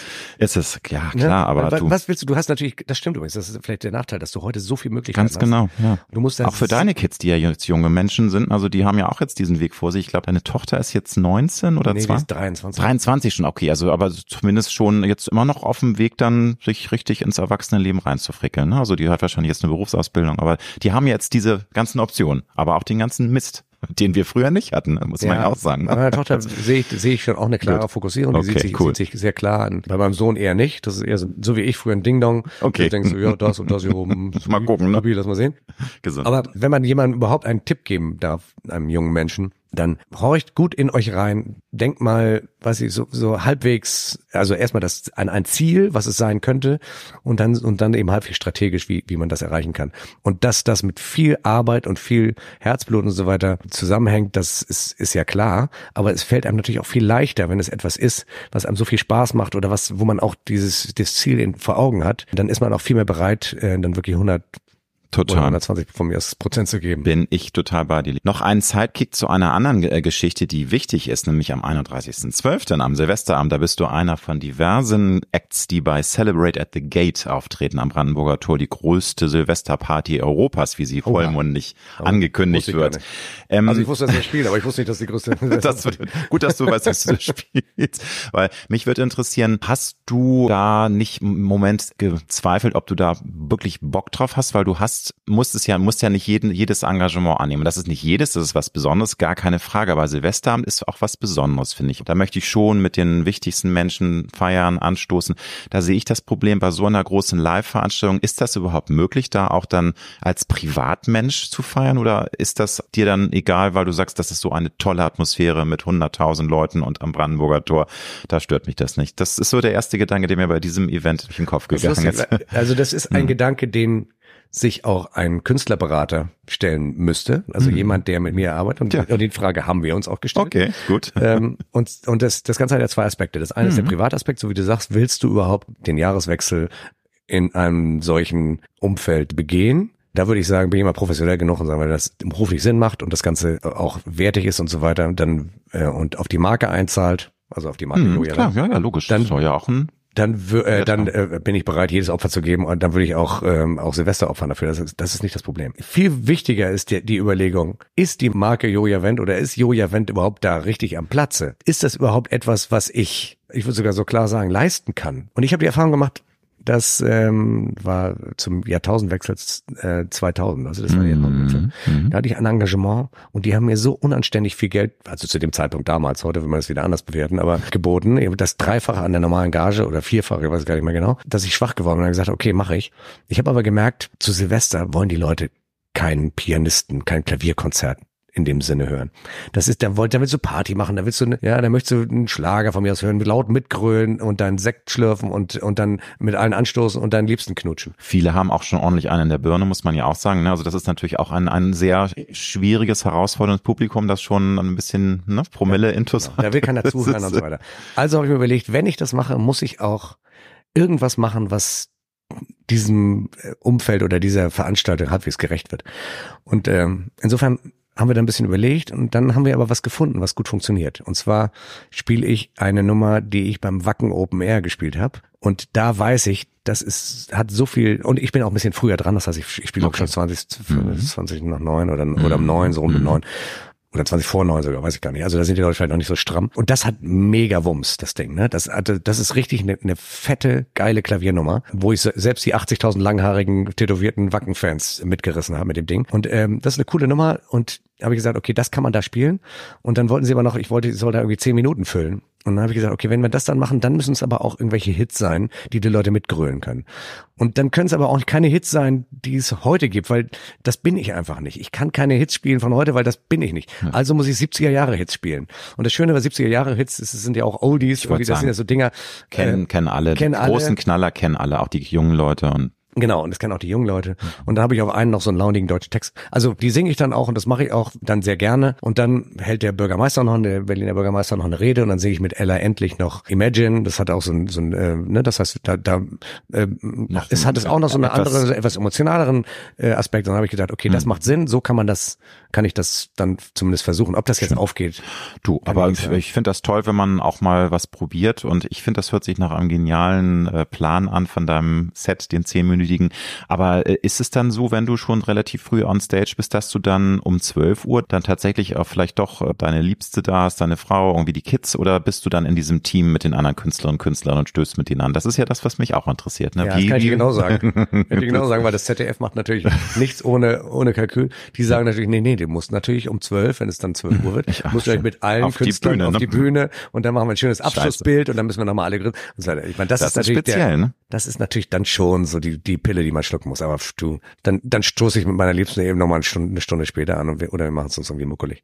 Zu deiner Vita, mein Lieber. Die Kindheitstage, die du erlebt hast, müssten in meinen Augen sehr spannend gewesen sein, weil du bist als kleiner Bub in Istanbul groß geworden. Dein Vater hat dann nämlich als Chefarzt am deutschen Krankenhaus gearbeitet. War das ein Abenteuerspielplatz? Was ist so das, was dich da besonders geprägt hat, auch im Kopf? Ähm, weil natürlich Kindheitserinnerungen sind immer sehr, die werden diffuser. Je älter du wirst, ist es schwer, dich da jetzt nach Konkreten zu fragen. Aber hat das irgendwas mit dir gemacht? Weil es ist ja schon eine sehr, sehr spannende Stadt. Ich war auch schon fünfmal in Istanbul und das als Kind zu erleben, ist, glaube ich, schon, boah. Also, boah, ich liebe Istanbul und das wird dir genauso gegangen sein. Das ja. ist eine, eine, eine großartige, vielleicht die schönste Metropole da am Goldenen Horn. Was du, das ist ja am Bosporus. Du musst dir vorstellen, das ist, äh, da, da gehen die Schiffe durch das Schwarze, zwischen Mittelmeer und Schwarzem Meer. Und es gibt eigentlich keinen schöneren Moment, als wenn man dann unten an einem Restaurant am Bosporus sitzt, frischen Fisch isst, einen Racke trinkt, ne, das ist ja mhm. Arslan heißt das, also das ja, ist so Löwenmilch wird das genannt und äh, und die Frachter vorbeiziehen sehen und der Mond. Also das das ist einfach und die ist, ein, ist einfach eine Stadt voller Historie und ich könnte natürlich jetzt zwei Stunden über, sagen, über das ne? Topkappe ja, und ja. die Hagia Sophia und die großen Moscheen und und die und die tollen Plätze in Istanbul reden. Ich habe das als Kind wahnsinnig sonnendurchflutet und fröhlich und friedlich in Erinnerung. Und wir waren natürlich damals zu einer Zeit da, da gab es kaum noch Experts da. Also da waren wir vielleicht in so einer Community von maximal 1000 mm. Experts in, mhm. in, in ganz Istanbul und wir wurden auch die entsprechende hofiert, wie als kleine Kinder. Also es war für, für uns großartig. Was ich vielleicht jetzt für die heutige Zeit mitnehme, ist natürlich eine, oft eine andere Sicht der Dinge, wenn ich hier sehe Leute, die eben gerade Leute aus Türk, aus der Türkei oder auch gerade aus dem Nahen Osten so in eine Schublade stecken. Man muss wirklich hinreisen und die Leute kennenlernen, um das zu bewerten. Das ist etwas, was ich wirklich den Leuten hier nur, nur raten kann. Und wie gesagt, wenn du mich danach fragst, ist es vielleicht dadurch, dass ich so klein war noch und da aufgewachsen bin, also ich so lange weiter auch gar nicht. Also ich habe wie viele also Jahre? Drei, von drei bis sechs. Ich war dann okay, noch in der Schule, ja. war dann noch in der deutschen Botschaftsschule. Mhm. Und dann ist meine Mutter ähm, mit mir schon nach Deutschland gezogen wieder. Mein Vater ist noch ein paar Jahre da geblieben. Ah, okay. Mit, okay. Dann hat er seine zweite Frau da. Mhm. Also das mhm. ist äh, für mich trotzdem natürlich, und wir waren aber, ich war natürlich oft da in allen Ferien und so weiter. Und wir haben eine starke, wir haben jetzt noch viele Freunde da. Das hat schon geprägt, ne? Also überhaupt so eine Art also wenn, wenn man das so nennen will, so eine kosmopolitische mhm. Art und Weise, mhm. das Leben zu betrachten und, und ein bisschen offener zu sein, auch äh, gegenüber anderen, äh, gegenüber anderen Religionen. Also ich sehe zum Beispiel die muslimische Religion lange nicht so kritisch, wie es hier gesehen wird, weil man natürlich hier nur diese fundamentalistischen und die terroristischen Aspekte sieht. Aber äh, das ist auch ein Thema, weil sich viele sagen ja, dass der Koran teilweise auch bewusst fehlinterpretiert wird. Aber das ist, glaube ich, jetzt absolut. auch ein bisschen ähm, zu komplexes Thema. Aber Fakt hat man, habe ich schon auch, ne? ja, ja. Die Bibel wird auch fehl, ja, fehlinterpretiert, ganz schlimm. Und ähm, es gibt viele viele Religionsgemeinschaften, die sich natürlich auf die Bibel beziehen und das dann zum Teil äh, also wirklich Hanebüchen missinterpretieren oder für ihre ähm, ich genau. komischerweise, das wäre auch, ein, wäre auch ein langes Thema. Ich gerade mit einer Pastorin äh, darüber, äh, einer evangelischen Pastorin, die mich übrigens damals getraut hat, auch darüber ausgetauscht. Und es sind einfach so auch ein paar so Mechanismen, die Glaubensgemeinschaften sich zunutze machen. Aber das würde jetzt zu weit führen. Mhm. Auf jeden Fall, was ich, was ich dir jetzt noch ganz kurz im letzten Satz sagen kann. Istanbul ist eine großartige, vielleicht eine der schönsten Städte Europas, weil sie einfach geografisch so wahnsinnig äh, großartig liegt, also da und die Menschen unfassbar gastfreundlich und dem Leben zugewandt sind. Es ist einfach eine unglaublich energetische Stadt. Also wenn du da bist, dann fühlst du dir gleich, also ich finde, es hat so ein Freiheitsgefühl und auch allein wie, wie, dramatisch, ne, im positiven Sinne sie angelegt ist, ne, wie du schon Man kommt überhaupt nicht hast. durch, das ist natürlich so wahnsinnig Ja voll. gut, das ist, das Chok, ist ein anderes Thema. Çok Kalabalik würde man sagen als Türke, das heißt also, da ist wahnsinnig viel Gewusel. Ja, ja. Du hast schon gesagt, du bist dann mit deiner Mama etwas eher schon äh, nach Deutschland zurückgegangen. Deine Eltern haben sich dann ja auch getrennt. Das mhm. ist aber äh, eine andere Geschichte. Du bist dann in Deutschland erstmal gewesen ähm, in Berlin, Dortmund, München, du warst auch eine Zeit in Salzburg und dann bist du in Hamburg gelandet. Und Hamburg, kann man ja sagen, ist ja jetzt bis heute deine Heimatstadt. Würdest du sagen, das ist das erste Mal nach Istanbul, dass du dich wirklich auch dann zu Hause gefühlt hast oder hast du auch in den anderen Städten schnell dieses Gefühl gehabt, ach, das ist jetzt mein neues Zuhause? Weil das kann ich mir auch gemein vorstellen, wenn man ein junger Mensch ist, ein Kind, ein Teenager, man zieht ständig um. Oder klär mir auf, vielleicht war es auch nur alle halbe Jahr. Also man, ich weiß ja nicht genau deine Vita, aber war das für dich schwer, wirklich dich zu Hause zu fühlen bei solch viel Stationen dann? Jetzt. So, meine Damen und Herren, ich darf jetzt an dieser Stelle, ich darf an dieser Stelle sagen, dass der Alexander ein sehr einfühlsamer und sehr gut vorbereiteter Podcast-Gastgeber ist. Denn das ist eine Frage, überhaupt daran zu denken, weil das ist, da steckt so viel Wahrheit drin. Ich, ich war wirklich durch diese viele Umzieherei eigentlich ein einsames Kind und habe mich sehr am, am Klavier festgehalten. Und es gab sehr viel dunkle, sehr dunkle Momente, wo ich nichts hatte, keine Freunde und mich dann eben mit dem Klavier beschäftigt habe, weil ich eben nicht heimisch war. Und das war genau der Punkt, wo ich sagen würde, und da konnte meine Mutter jetzt nichts für, weil die hat, die hat sozusagen selber ihre, ihre Berufung gesucht. Aber ich war dann sozusagen sehr oft auf mich allein gestellt und habe aber dann auch entzückende Menschen gehabt, die mir geholfen haben, mich als Schlüsselkind dann immer versorgt. Und das war wirklich das war ganz süß. Aber um sozusagen dem Ganzen mhm. ein Happy End zuzufügen. Als ich das dann gibt's ja. Du sitzt hier vor mir, hast ein tolles Leben, eine tolle Karriere. Also es ist ja alles gut young, ne? Ja, Aber es ist immer noch alles gut young. Aber ähm, als ich dann nach Hamburg kam und mit diesem Rüstzeug dieser vielen Stunden, die ich am Klavier saß, hier plötzlich in einen Nährboden, einen kulturellen Nährboden ja kam, diese berühmte Hamburger Szene, da ging das alles auf, da machte das alles Sinn. Und mm. ich ging, kam in die Kneipe, spielte da und die Leute sagen, was? Oder, oder erst noch in der Schule. Da war, wir hatten so eine Schulband, da spielten natürlich die coolsten Typen, ne, die, die spielten da links, hatten aber keinen Pianisten. Ne, und da haben sie gesagt, hey, wir brauchen Pianisten. Und dann haben gesagt, ja, da ist einer, gerade der Neue, lass ihn doch mal vorspielen. Und dann habe ich da vorgespielt und dann haben gesagt, ey, das kann doch nicht angehen, warum spielst du nicht gleich bei den Stones? Und dann äh, habe ich bei denen gespielt und gehörte dann sozusagen gleich dazu und plötzlich ging das auf und dann kamen die Mädchen, haben sich interessiert für andere. Also, also plötzlich war das all, all das, was ich vorher so an Entbehrungen sozusagen hingenommen habe, das klingt jetzt alles viel zu dramatisch, meine Damen und Herren, das soll nicht so, so, so klingen, aber, aber, aber es, plötzlich ging das auf. Das war, plötzlich war eine Saat, die ich gesät hatte, fing an zu sprießen. Und das kann ich übrigens auch jedem zurufen, das habe ich auch immer wieder gemerkt, dass man im Leben, jeder hat im Leben Momente, die einem glücklich erscheinen. Das war ein Glücksmoment. Wenn ich aber, als Joe Cocker in die Kneipe kam, mich gesehen hat, er hatte nicht Klavier spielen hätte können in einer Art und Weise, wie es ihn begeistert hätte, dann hätte ich mir maximal ein Autogramm abholen können. Und er hätte sich nicht dran geändert. Ich war aber sozusagen, ich hatte eine Saat gesät und die ging in dem Moment, als er das hörte, auf. Das heißt also, man kann sein Glück auch beeinflussen und man muss es dann auch greifen. Und das ist etwas, was man, was man jedem sagen kann. Seid vorbereitet für den glücklichen Moment. Ja, und, und seid nicht zu blöd, um das dann nicht zu kapieren, dass ihr jetzt gerade vom Glück geküsst werdet, kann ich auch noch hinterher schreien. Aber ich habe das selber auch schon mal erlebt in meinem Leben, dass ich dann das gar nicht mitbekomme und erst dann irgendwie ein Jahr später merke, wie dumm kann man denn eigentlich sein. Aber, Aber das, das, du, das ist auch das typisch. Ist, ja. Das kenne ich auch. Oh, das kennt jeder. Das ist furchtbar, ne? Kennst du auch den Moment, wo du sagst, Mensch, als jemand, wenn jemand zu dir was gesagt hat, Mensch, das hättest du mal sagen sollen. Genau, wenn man dann sagt, ja, da hätte ich mal schlagfertiger sein wollen.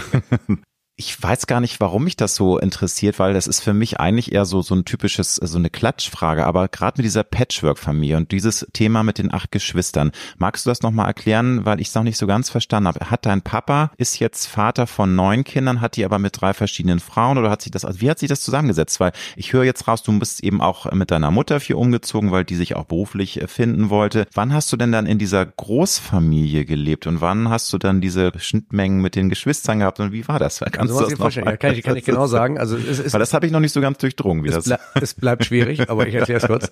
Die Enzyklopädie der Joja Wendt Biografie. Nein, das ist, das ist jetzt auch vielleicht langweilig, aber ich, Nein, ich würde es ganz kurz, ganz kurz zusammenfassen. Also meine, meine Mutter, meine persönliche Mutter und mein Vater, also meine Mutter war der, der große Liebe meines Vaters. Meine Mutter hatte aber irgendwann, weil sie viel zu früh geheiratet hatte und das auch andere Zeiten waren, ist sie dem inneren Ruf gefolgt, sie will Musik machen und will auch sich da verwirklichen, weil sie natürlich als Hausfrau sich da eingegangen wäre wie eine Primel. Und das rechne ich meiner Mutter übrigens hoch an, auch wenn es mein Vater wehgetan hat, dass sie sozusagen eine sehr emanzipierte Entscheidung getroffen hat. Für sich, ihr Leben, aber auch immer ihre Kinder im, im Blick hatte. Denn damals war es dann so, dass eigentlich ich bei meinem Vater wegen des Umfelds eigentlich bei meinem Vater hätte bleiben müssen. Meine Mutter mich aber dann, weil ich der Kleinste, Kleine war, sozusagen mitgenommen hat, um mich sozusagen äh, nochmal zu beschützen und so weiter. Und man und haben dann etwas getan, meine Eltern haben was getan, was man heute nie tun würde, nämlich die Kinder auseinandergerissen. Das heißt, meine Schwester hat bei meinem Vater geblieben, ich bin bei meiner Mutter mit. Ich war natürlich immer in allen Ferien und so weiter, immer da in der Familie. Mein Vater hat dann seine Studienfreundin geheiratet, die brachte drei Kinder mit in die Ehe. Ah, okay, verstehe. Und dann waren wir da, dann waren die da zu viert, ich war mhm. alleine, ich kam dann immer wieder dazu. Dann ist die tragisch gestorben, was auch furchtbar ist für meinen Vater. Und dann hat er sozusagen mit seiner dritten Frau sein Glück gefunden, die brachte vier Kinder mit in die Ehe. Das heißt, und dann waren wir sozusagen eine komplette Patchwork-Familie so, mit vielen Kindern. Im Buche steht. Ne? Äh, und, und man muss sich das so vorstellen, ich glaube, zur gleichen Zeit zusammen gewohnt haben maximal fünf Kinder. Aber wir, wir treffen uns natürlich alle regelmäßig und wir sind, wir haben, das wurde auch gepflegt von meinen Eltern, also dann von meinem Vater und mm. Mutter, die leider beide jetzt gestorben sind. Ja. Aber ähm, wir haben große Familienfeste immer wieder gemacht und dann kann man sich vorstellen, sind das immer 30 Leute gewesen. Ja. Und, ähm, und zusammen gewohnt haben wir dann eben auch äh, phasenweise äh, sehr dicht insofern spannend, weil dann erübrigt sich die Frage, die ich dir stellen wollte, ob du dich denn immer sehr viel behaupten musstest. Also wenn du sagst, das war gar nicht so diese Riesenansammlung an äh, Geschwistern auf einem Haufen, weil ich dachte, der arme Joja, der musste man dann als drittjüngster sich da permanent beweisen, aber das war dann ja gar nicht so. Ne? Also ihr seid dann ja später eher zusammengerückt, als ja. du dann auch schon älter warst. Also beweisen hatte ich eher das Gefühl, musste ich mich von meinem Vater, das also wollte hast ich du schon gesagt, ne? der hat dich auch immer herausgefordert. Ja, das hat er gut gemacht. Ich wollte ihm natürlich gefallen, ich wollte äh, Karriere machen, ich wollte ihm zeigen, dass mein Weg und echt der schönste Moment war eigentlich. Mein Vater war Arzt hier in Hamburg, ja, ja. hatte eine sehr gut gehende Praxis und ich war immer der Sohn von Dr. Wendt. Ach, Sie sind der Sohn von Dr. Wendt. Ja, der Sohn von Dr. Wendt. Mir viel Irgendwann drehte sich das um. Da war er der Vater von Joja Wendt. Ach, Sie sind der Vater von Joja Wendt. Und das hat ihn so stolz gemacht.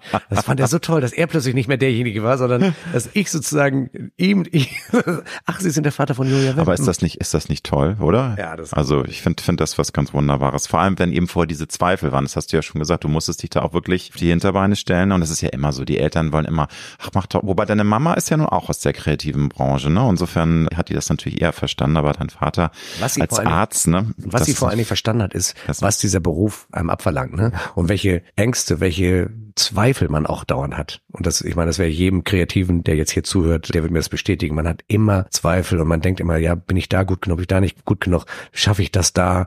Und äh, oh Gott, was passiert, wenn ich das mache und so weiter. Das ist furchtbar. Aber sind denn diese Selbstzweifel, die ich auch nur zu gut kenne, lieber Joja, wo man sich auch immer wieder selbst konditionieren muss, gerade wenn es mal eben nicht so läuft, wobei bei dir lief's ja jetzt, glaube ich, die letzten 30 Jahre eigentlich immer super. Aber überkommen die dich auch heute noch manchmal in stillen Momenten oder bist du da inzwischen so gefestigt aufgrund deiner Vita, aufgrund aufgrund deiner Erfahrung, dass du das nicht mehr hast, dieses Gefühl der Selbstzweifel? ich finde, gesunde Selbstzweifel sind auch was Gutes. Ne? Man muss sich mhm. immer selber ganz gut einsortieren. Das habe ich auch oft erlebt bei, bei künstlerischen Freunden, die das eben nicht konnten und die dachten, ah, das schaffe ich und das schaffe ich und so weiter. Und das war so dermaßen äh, drüber, dass sie es nie erreicht haben und dann depressiv wurden, weil sie es eben nicht erreicht haben. Das heißt, so eine, so eine gewisse realistische Einschätzung seiner selbst ist eine sehr gesunde Sache. Aber wenn ich jetzt mal zurückgucke in meiner Karriere, ich habe ähm, ich wurde dann protegiert von einem Bluesmusiker hier in, in Hamburg, da war ich noch kleiner Nebenpianist. Der hat mich mitgenommen und hat mir wahnsinnig viel gutes. Abi Wallenstein heißt ja mal ein, ein ja, großer. Kenn, du, kenn ich. Ich bin ja auch Hamburger Jung, natürlich großer Name. Ne? Großartiger ne? Typ. Und irgendwann musste ich halt sagen, du, Abi, ich ne, ich, ich versuche es jetzt mal und bin da mit Inga Rumpf auf Tour gegangen. Ne? Auch Inga Rumpf, große Namen. Also kennt ja. nicht jetzt jeder, aber es ist gerade so im Nordbereich, wobei Inga Rumpf ist auch bundesweit. Ich glaube, Abi Wallenstein war. Na, sie war oder? in der Zeit, so in den 70er Jahren war sie die also, Rockröhre. Also ich wollte sagen, Frumpy ja, Atlantis. Ja, ja. Hm. Und ähm, da war sie, und sie ist eine tolle, eine wahnsinnige Sängerin mit einer unglaublichen Ausstrahlung, auch so, ein, so, ein, auch so eine Naturgewalt. Und ich war, sie hat mich dann sozusagen, also wenn Abi mich regional sozusagen mitgenommen hat und bekannt gemacht hat, hat sie es überregional. Also wir waren in ganz Deutschland cool. unterwegs, in Clubs cool. und so weiter. Und sie, ich durfte durfte sie mit meinem Trio und mit meinem Quartett sogar damals begleiten. Und ab einem gewissen Punkt musste ich hier auch sagen, du Inga, ich versuch's jetzt mal alleine, wenn da Solo. Und das sind mega schwere Momente. Alex, kannst dir vorstellen, ich habe dir so viel zu verdanken, der Frau. Ich. Und ich musste, und die hat und so weiter. Und ich musste irgendwann, wir haben, wir sind immer noch in Best Terms, also wir, wir verstehen uns blenden. Und irgendwann musste ich ihr sagen, du, ich kann leider jetzt nicht mehr mit dir spielen, ich muss alleine. Und dann sitzt du zu Hause und denkst, was hast du getan? Jetzt hast du keine Gigs mehr, jetzt hast du kein, wovon willst du denn leben? Du hast hier alles, du dein, hast alles kaputt gemacht. Du hast alles aufgegeben, sag mal, geht's noch? Und dann, weißt du, und dann entwickelt sich das weiter. Aber mhm. diese Turning Points und auch diese Momente, wo man selber spürt, ich muss jetzt was Neues und muss einen neuen Weg einschlagen, das sind die großen Momente, wo ich auch gezweifelt habe, wo ich auch gedacht mm. habe, das ist vielleicht falsch und trotzdem habe ich es gespürt, dass es sein muss. Das habe ich jetzt Gott sei Dank nicht mehr so, weil ich weiß es, ich habe ich meine mein Business, ich weiß, wie wie es sind. Ich habe natürlich immer wieder Zweifel, kommt das Stück gut an, kann ich das machen, geht das so? Ich glaube, die nächste Tour weiß ich ganz genau, dass es eine tolle Sache ist. Die Leute verstehen die Stücke, sie kennen die Stücke und werden sie in einer ganz anderen neuen Art und Weise in einem anderen Licht hören und sehen. Das läuft dann bei dir und das finde ich auch sehr schön, wenn du sagst, dass du da so eine gewisse Grundruhe inzwischen in dir verspürst. Du hast zu Beginn deiner Karriere mal eine ziemliche Herausforderung bestehen müssen. Du hattest nämlich einen Unfall, habe ich gelesen. Du wurdest ähm, in einem Autounfall verwickelt. Die Details brauchen wir jetzt gar nicht nochmal aufwurschteln, aber das war ein großer Schock für dich, weil da ging es ums Eingemachte. Du hättest fast eine Hand nicht mehr bewegen können. Magst du das nochmal erzählen? Das muss ja für dich auch ein sehr äh, negativ prägender Moment gewesen sein, wo du auch Angst haben musstest, dass deine gesamte Vision, dein Plan von einer Karriere, das weiter zu verfolgen, dass das alles kaputt gemacht wird durch diesen Unfall.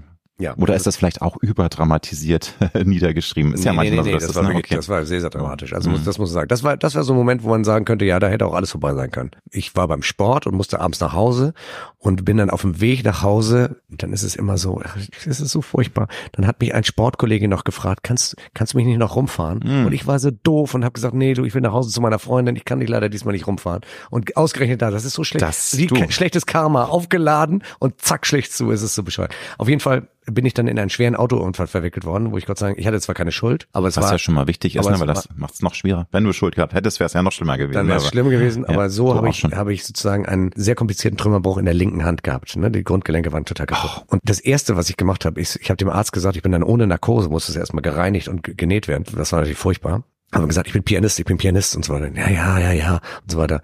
Und dann hat der Arzt gesagt, nee, das können Sie vergessen. Also äh, Klavier spielen, das, das wird nichts mehr. Ne? Das werden Sie nie wieder so können. Und was geht dann an einem, also ist das wie so ein ich habe dem, ich habe dem. Pfeift es im Ohr oder will man das nicht? Äh? Ich habe dem mal nicht geglaubt. Mhm. Ich habe, ich habe dem, ich habe dem schlicht nicht geglaubt. Ich habe gesagt, du kannst mir viel erzählen hier. Das, das nehme ich dir nicht ab. Natürlich werde ich wieder Klavier spielen. Und dann kam, fiel mir auch ein, dass ich große Jazz-Vorbilder hatte wie Horace Parlan oder so, die mit Kinderlähmung trotzdem hinreißend spielten oder Joe Pass, der irgendwie im äh, in, im, im äh, Feuer sein, seine Hand verletzt hatte und dann trotzdem weiterspielt und so. Auf irgendeine sehr individuelle Art und Weise werde ich spielen können. Das war mir klar. Und dann hilft mir natürlich auch mein grenzenloser, fast pathologischer Optimismus, der dann sagt, ach komm, das Leben liegt vor dir, du machst da schon was draus, ne? Jo, ja. Ja, Kopf hoch. Also ja, aber das finde ich auch so wichtig, Joja, weil da gibt's ja auch Menschen, die leider dann sich selbst so negativ konditionieren und nicht diese Kämpfernatur haben. Und manchmal ist es Wahnsinn, was der Mensch auch erreichen kann. Ja. Auch durch seine Willenskraft. Also natürlich, manchmal ist es so, dass du auch durch Willenskraft nichts mehr verändern kannst. Aber du hast es ja allen bewiesen, dass es eben doch geht, ne? Und soll ich, und soll ich dir eins sagen? Ja, bitte. Ich glaube sogar, dass dieser, also wirklich schwere oder äh, Moment, wo alles hätte vorbeikommen sollen, mich erst zu einer, zu dem Profi gemacht hat, den ich der ich nachher wurde. Denn äh, ich habe meine linke Hand in einer Art und Weise trainiert, um die wieder äh, fit zu kriegen. Mhm. Dass nachher, Jahre später haben immer die Pianisten zu gesagt, haben, bist du eigentlich Linkshänder? Weil du spielst die ganzen Dinger, ey, links, das, das weißt du so, das ist äh, etwas, was man als Pianist, gerade im Jazz, ist man gewohnt, dass man da Akkorde drückt, weil die Rhythmusgruppe spielt und so weiter. Aber dass man die linke Hand so stark und mächtig ist, dass man sich auch selbst begleitet, ohne Rhythmusgruppe, das ist vielleicht auch eines meiner Alleinstellungsmerkmale. Und das kommt meines Erachtens auch von, von diesem Unfall. Das, weil ich einfach wie ein Geisteskranker an der linken Hand geübt habe, äh, um die wieder fit zu kriegen. Aber unter Tränen. Eine Wunder ja, ich glaube auch, es war ein harter Ritt für dich. Also ich kann mir nicht vorstellen, dass das äh, Zuckerschlecken war. Ne? Das war natürlich auch mit viel Schmerzen, mit viel Disziplin, mit viel Entbehrung, mit viel Frustration verbunden, kann ich mir vorstellen. Aber es hat sich ja gelohnt, lieber Julia. Insofern. Das ist eine ganz fiese Frage, ich weiß. Aber du hast in deiner Karriere ja bereits mit Joe Cocker, mit Chuck Berry, mit Pur, mit vielen Größen vor einem großen Publikum gespielt. Wenn ich dich jetzt frage nach dem Live-Act, den du bis heute tief im Herzen trägst, irgendwie eine Show, eine Vorstellung, Vorstellung, wo du sagst, das war so unglaublich toll, ich war so überwältigt, es kam so viel Liebe vom Publikum oder ich habe Gänsehaut gespürt, weil es einfach so eine tolle Interaktion war. Ich weiß, fiese, fiese Frage nach so einer langen Karriere, aber hast du irgendwas in deinem Kann ich dir Kopf? genau ja? sagen. Okay. Kann ich dir ganz, Hau raus. Kann, kann ich dir ganz genau sagen.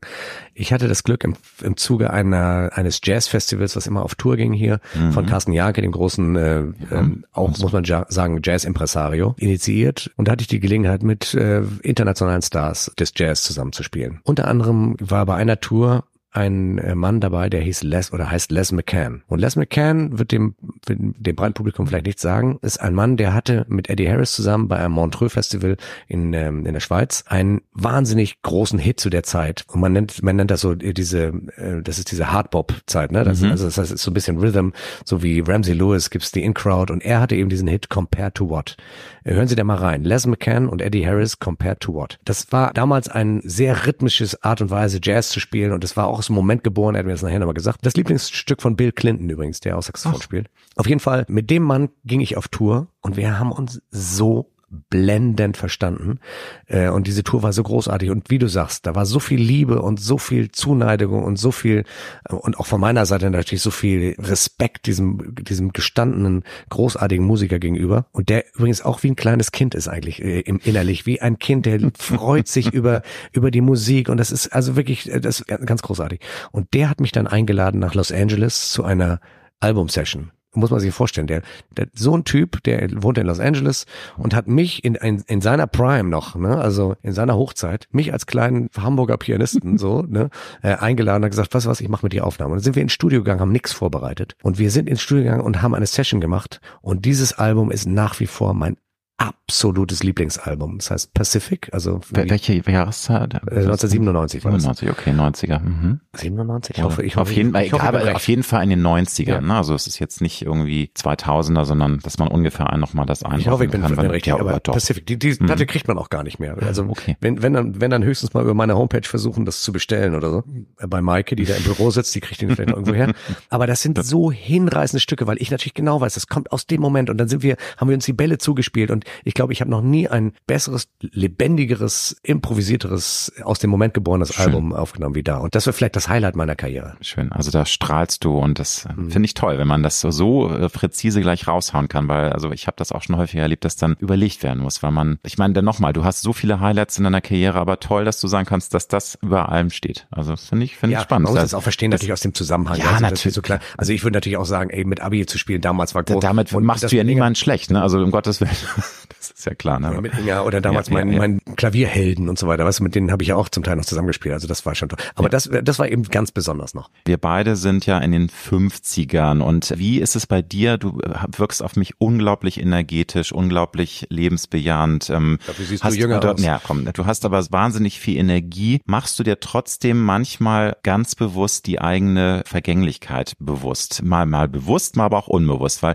ich merke immer, man kommt jetzt in ein Alter, also du hast auch deine Eltern schon verloren, hast du ja erzählt. Äh, Mein Vater ist jetzt leider sehr, sehr schwer krank, deswegen frage ich das. Man will es ja eigentlich verdrängen, man will das Leben feiern, lieben, umarmen, aber dieses Thema ist leider da und das rückt halt näher, wenn man älter wird. Lässt du das mal zu oder wie gehst du mit diesem Thema eigene Vergänglichkeit und ja, wir alle müssen mal gehen von dieser wunderbaren Welt. Ja, das ist leider ein Thema, was einen immer mehr beschäftigt, je älter man wird. Klar versuche ich genau wie du wahrscheinlich gesund zu leben und das äh, natürlich noch rauszuzögern, soweit das geht. Ich bilde mir ein, auch das Glück zu haben, dadurch, dass ich Tischtennis spiele und Klavier spiele, nochmal so einen, so einen kleinen Lebensverlängerungsbooster äh, Also gewählt zu haben. Joja untertreibt, er platzt vor Energie, kann ich nur sagen. Also er hat so viel, das, das strahlt so aus. Also, Ja, aber, aber du, klar, irgendwann ist vorbei, ne? Also vorbei ist vorbei und es wäre auch, wäre natürlich traurig, wenn es nicht so wäre, aber das, wir wollen natürlich alle ewig leben und ich habe zum Beispiel jemand, der das Leben so liebt, zum Beispiel Otto Walkes, habe ich Ja, ja, neulich drüber gesprochen, für den wird das, wird das Alter, Altwerden richtig schwierig, der, der will nicht alt werden, der will nach wie vor jung bleiben, weil das Leben ihm so viel gegeben hat und der so gerne lebt Äh, und so geht's mir genauso und so wird's dir auch gehen. Ja, wir haben einfach so viel noch und ich versuche einfach jetzt auch, deswegen war auch die Frage berechtigt, willst du jetzt dich da noch ins Brandenburger Tor stellen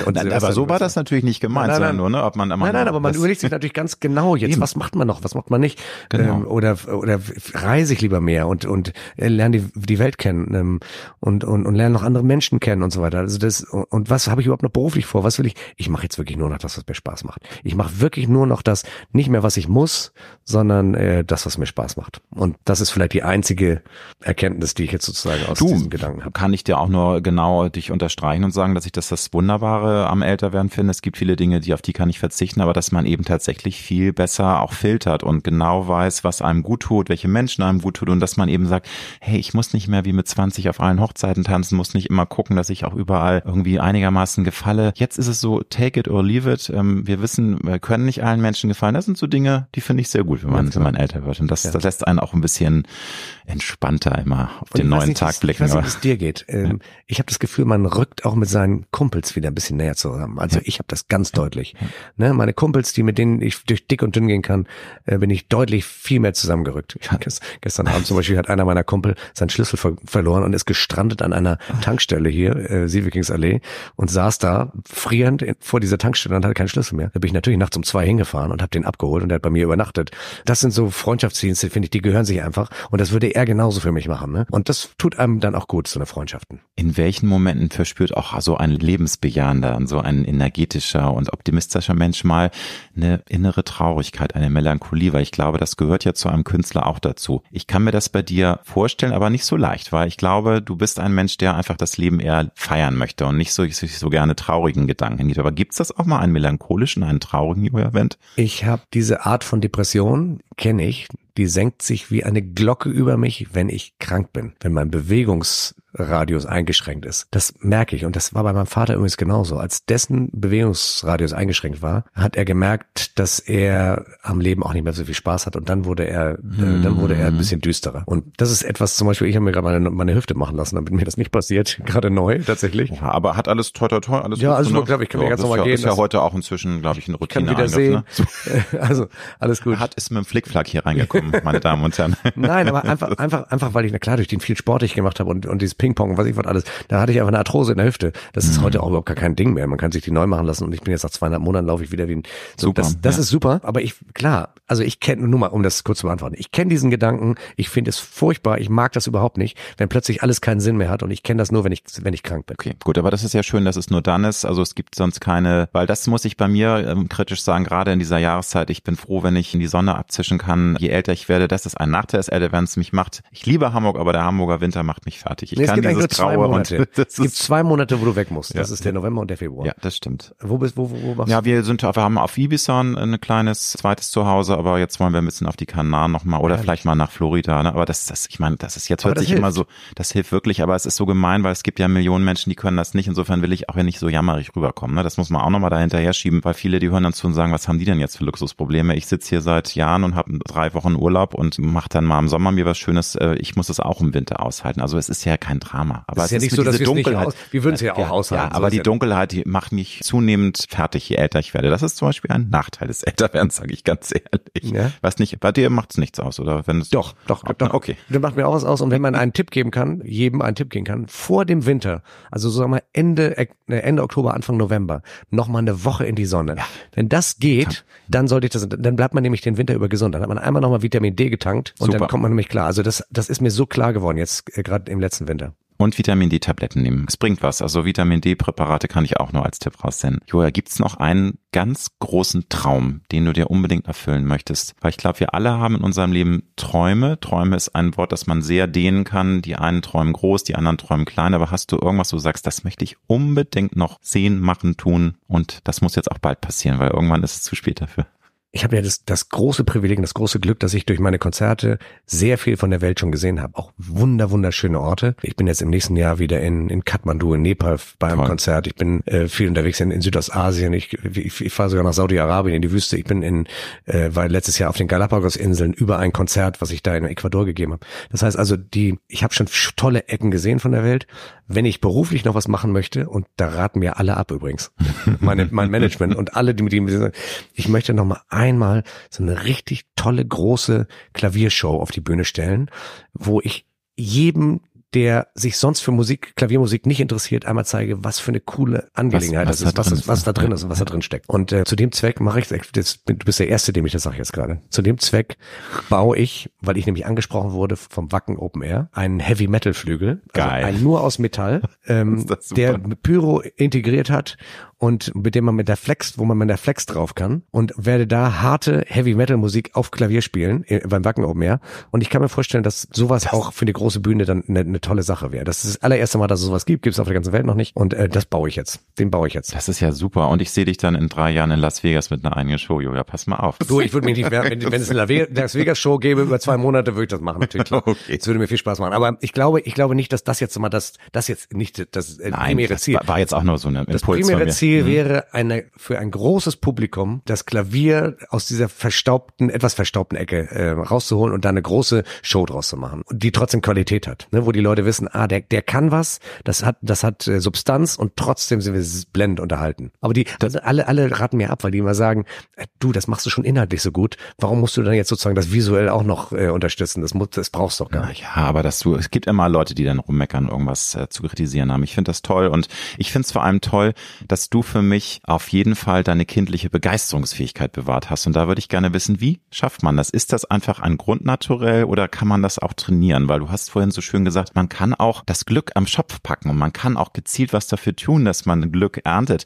Kann man auch was gezielt dafür tun, dass man begeisterungsfähig bleibt, weil das finde ich was ganz Wunderbares. Ich möchte auch begeisterungsfähig Kann ich lange schwer, kann ich schwer beantworten. Ich weiß Mhm. bloß, dass, und das ist, wird dir genauso gegangen sein, das geht bei mir auch leider so, und ich habe mit vielen Musikern darüber gesprochen, leider lässt die Begeisterungsfähigkeit im Alter nach. Also wenn ich überlege, wie ich getroffen wurde von Musikstücken im Teenageralter, auch später so in den Zwanzigern, wo, wo ich gedacht habe, boah, ist das irre. Und ich habe mir das den ganzen Tag angehört. Ja. Cool. Das lässt leider im Alter nach. Ich denke, man vielleicht lässt es auch nach, weil man mehr weiß und dann eben auch das eher so durchanalysiert. Was das hat Quincy Jones mal gesagt. Er sagt, er empfindet es als Zumutung, dass er kein Stück mehr hören kann, ohne es sozusagen zu zu, zu skelettieren. sezieren und alles, naja, ja, ja. Und das ist, ähm, das ist schade, weil, weil man, weil der Genuss dadurch leidet. Aber ähm, die Begeisterungsfähigkeit für etwas und der Spaß an etwas, das muss man sich bewahren. Und wie gesagt, ich habe große Vorbilder und ein, ein Vorbild dafür ist Otto. Otto Vargas tatsächlich. Der ist nach wie vor ein Genie, begeisterungsfähig, fröhlich, unfassbar lustig, sehr, sehr, aber auch sehr, ist auch ein Gentleman und hat Benehmen. Das mag ich einfach, solche Leute. Und Ich- solche Vorbilder habe Ja, ich. und ich feiere Otto auch. Da kann ich jetzt aber sagen, ich finde es ganz spannend, dass du ihn privat gut kennst. Ich habe ihn zweimal interviewen dürfen und ich äh, finde ihn einfach großartig. Was ich schade finde, es war schwer, durch die Schale des Künstlers Ottos zu durchdringen. Und ich glaube, das äh, kannst du bestätigen. Das will er nicht. Das ist sein Heiligtum. Er schützt sich. Das wäre natürlich mal für einen Journalisten ein Traum, dass man mal den ungefilterten Otto erlebt. Aber Ich glaube, das, das lässt er nie, wird er nie mehr zulassen in Doch, seinem doch, Leben, oder? das. Ja, das- ist klar, aber nicht im, das ist ja eine Freundschaft. Also, ne, dass er jetzt im professionellen Gespräch, glaube ich, wird er immer ein bisschen in seiner Rolle verharren. Du Meinst du, darfst nicht? nicht auch? vergessen, Otto Ja. Vargas wird von 99,9 Prozent der Deutschen gekannt. Das ist die kennen Das ist eine alle. Ikone, klar. Und Mhm. überleg dir mal, was das auch mit einem macht und wie wie natürlich und bodenständig der trotzdem geblieben ist. Das musst du dir mal vorstellen. Wie viele Leute heben ab oder was ich was, ke- keine Ahnung. Es gibt noch einen äh, einen Künstler, einen Comedian, den ich wahnsinnig schätze, mit dem ich auch sehr sehr eng befreundet bin.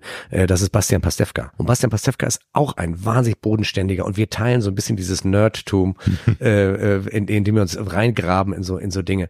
Und von denen lerne ich eine Menge. Auch diese Begeisterung und dieses Kind, was du anspr- ansprachst gerade, diese kindliche Begeisterung für etwas. Und ich habe viele Freunde, auch jetzt, die nicht so bekannt sind, die eben auch für Dinge brennen. Ich habe einen Freund zum Beispiel, der wollte immer Eisenbahn-Lokführer werden. Und der ist dann gegen alle Widerstände, ist der Lokführer geworden und hat inzwischen sein eigenes Eisenbahnunternehmen gegründet und ist ein Multimillionär geworden.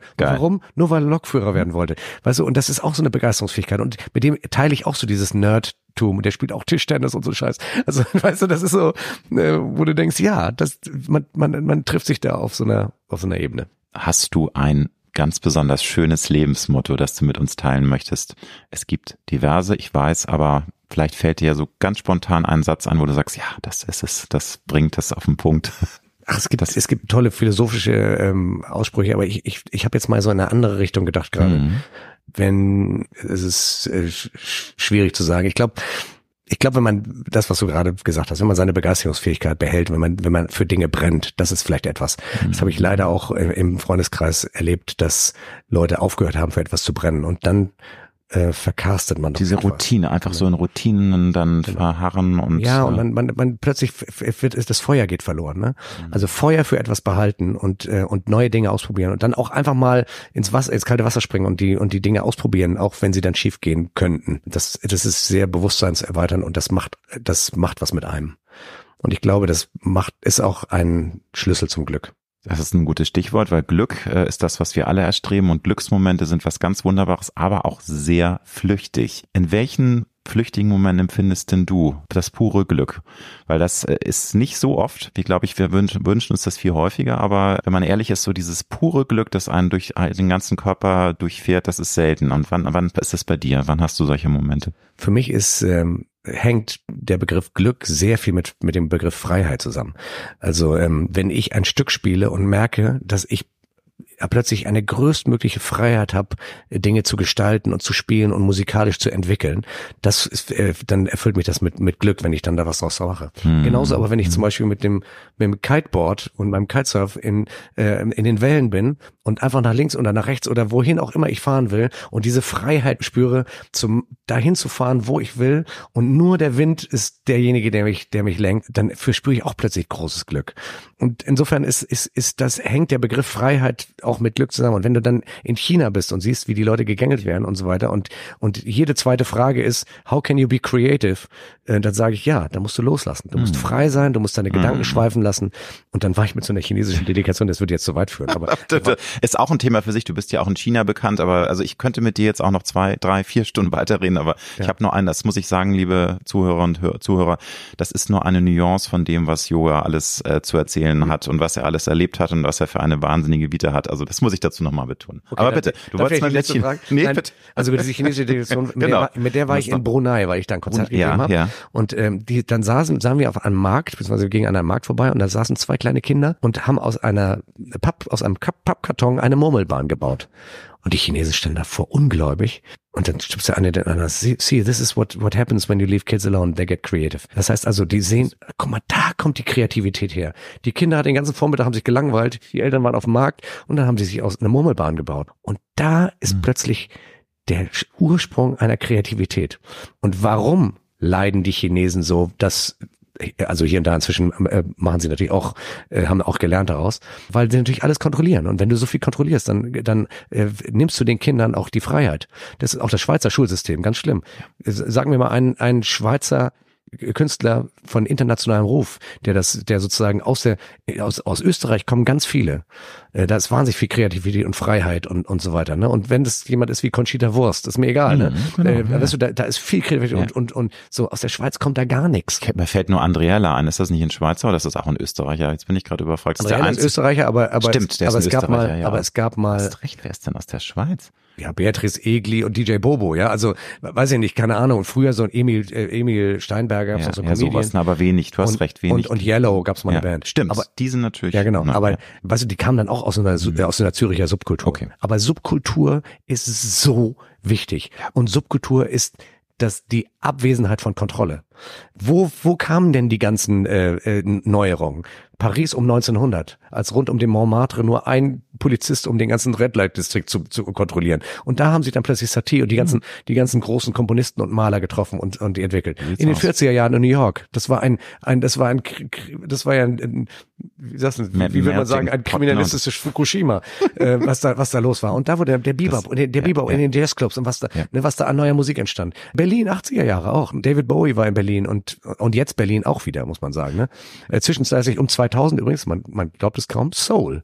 Seoul in, in Südkorea ist ein, hat eine wahnsinnig lebendige Subkultur und deswegen wird auch in, in, in ganz Asien immer auf Korea geguckt, was gibt's da Neues und da ist, ist wahnsinnig spannend. Also, das wollte ich jetzt nur mal ganz kurz mhm, zu dem Thema Total sagen. spannend. Was würdest du dem 18-jährigen Joja mit dem Wissen, was du heute hast, auf den Weg geben, wenn du ihm in einen Traum was flüstern könntest? Machst eine Zeitreise und kannst deinem eigenen Ich was ins Ohr flüstern.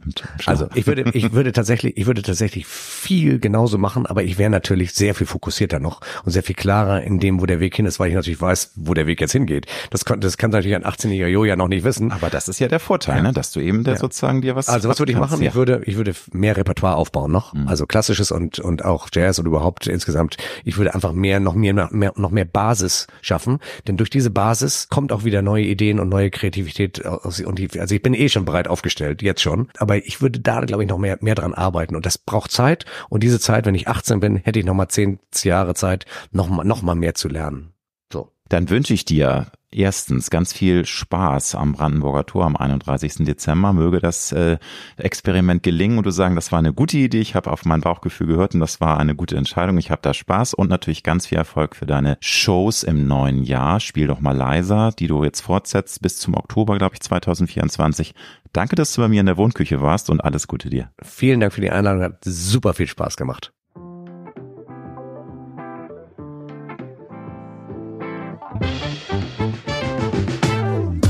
Das war Road to Glory. Wir hoffen sehr, dass es dir gefallen hat. Wenn du auch zukünftig keine Folge verpassen möchtest, dann abonniere jetzt diesen Podcast. Wir freuen uns, wenn du ihn weiterempfiehlst und auf Apple Podcast bewertest. Du hast Anregungen oder Vorschläge für zukünftige Gäste? Dann schreibe bitte an mail at alexander-nebe.com. Bis nächste Woche.